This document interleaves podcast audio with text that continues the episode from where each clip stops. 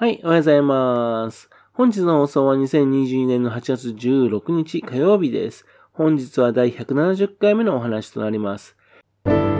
このチャンネルは福島県郡山市在住の特撮アニメ漫画大好き親父のぴょん吉が響きになったことをだらだらと話をしていくという番組です。そんな親父の一言を気になりまして、もしもあなたの心に何かが残ってしまったらごめんなさい。俺にはなかったんです。不幸にもこの番組に興味持ってしまったら、ぜひ今後もごひいきのほどよろしくお願いいたします。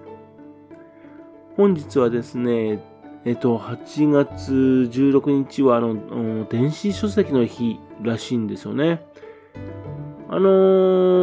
ーコミックシーモアっていうね、よくテレビコマーシャルやってるね、サイトがありますけど、あれがですね、あのー決めた日らしいんですね。というわけで今回は漫画のお話をいたします。気になる漫画家さんお二人ね、ご紹介したいと思います。お一人ですね、作井ルビさんっていう方です。赤松っていうね、えー作品を、あのー連載してて、そして、それが単行本2冊になってる方です。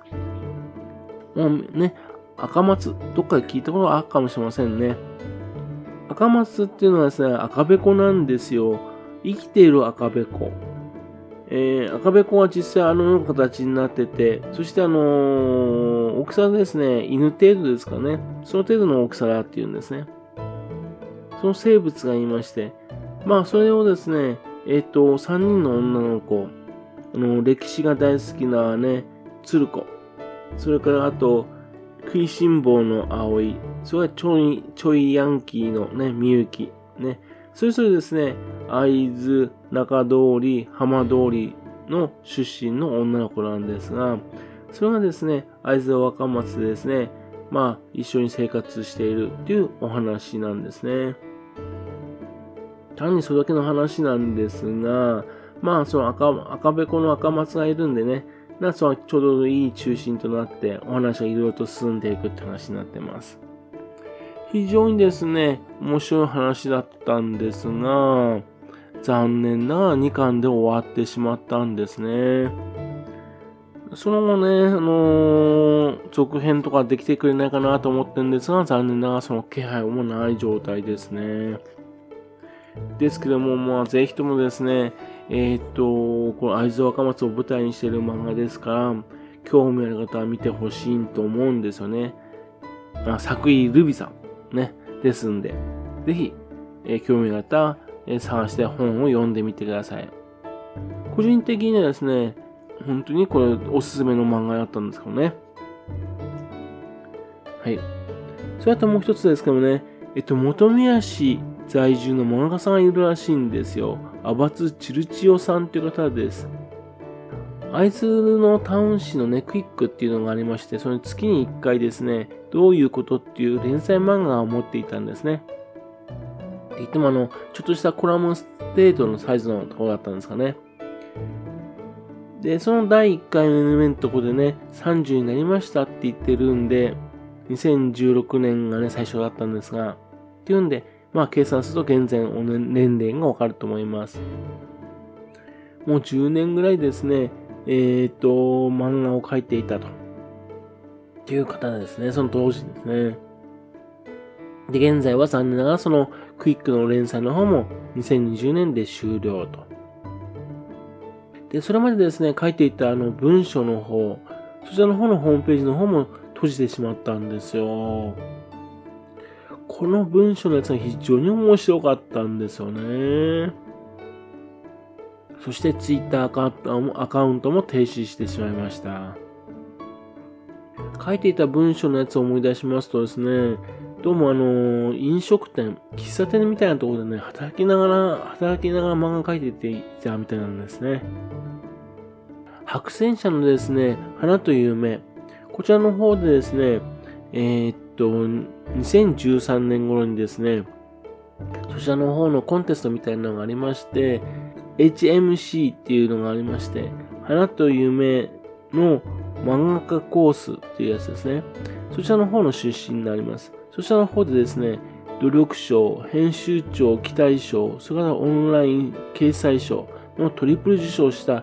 えっと、方なんですよ。っていうんで、もうギャグ、ギャグって笑いについてはですね、非常に洗練された笑い持って方だなと思いましたね。年に数回ですね、この方の作品が載るっていう状態だったんですね。あと、あの、花と夢はその他ザ・花と夢っていう感じなので、スペシャルみたいなやつがね、出ますんで、その時にですね、よく掲載されていました。っていうので、結構作品がね、えっと、た、たの作品が発表されたんですが、ところが一度も単行本になったことがないんですよね。ぜひとも単行本化するとね、えこの人のね、才能がね、こう、よくわかるようになると思うんですけどね。今年の1月にもですね、ザ・花と夢っていうんで、スペシャルみたいな作品のやつね、えー、My Sweet Life Darling っていう作品を発表してますんで、現在も漫画を描き続けてるみたいです。というわけで、ぜひともこう単行本してほしいんですよね。えっ、と、先ほど言いましたように、電子書籍になっていると、えー、電子書籍の日なんでしょ？なんで、今世の中電子書籍なんだから、紙の媒体と違ってね、在庫として残るわけじゃないんですから、どんどんですね、電子書籍化して、で、人気ある人をね、救い上げるようにしてほしいなと思うんですね。けど雑誌だけだとですね、今若い人雑誌読まないですよね。私なんかもそうなんだけども、ね、私は若いってわけじゃないですけども、えっと、好きな作品の作品だけ読みたいよ。ね。そしてあと、雑誌はかさばりますんで、なるだけ持っておきたくない。ね、そういう人が多くなってきてるんですよね。というわけで、えっと、単行本でこう、ぜひとも勝負してほしいんですよね。というわけで、どうにか白戦車の方、この方の作品を単行本にしてほしいと思っております。というわけで、えー、作井ルビさん、それから、アバツ・チルチオさん、ね、このお二人、これから、これからも注目していきたいと思っております。はい。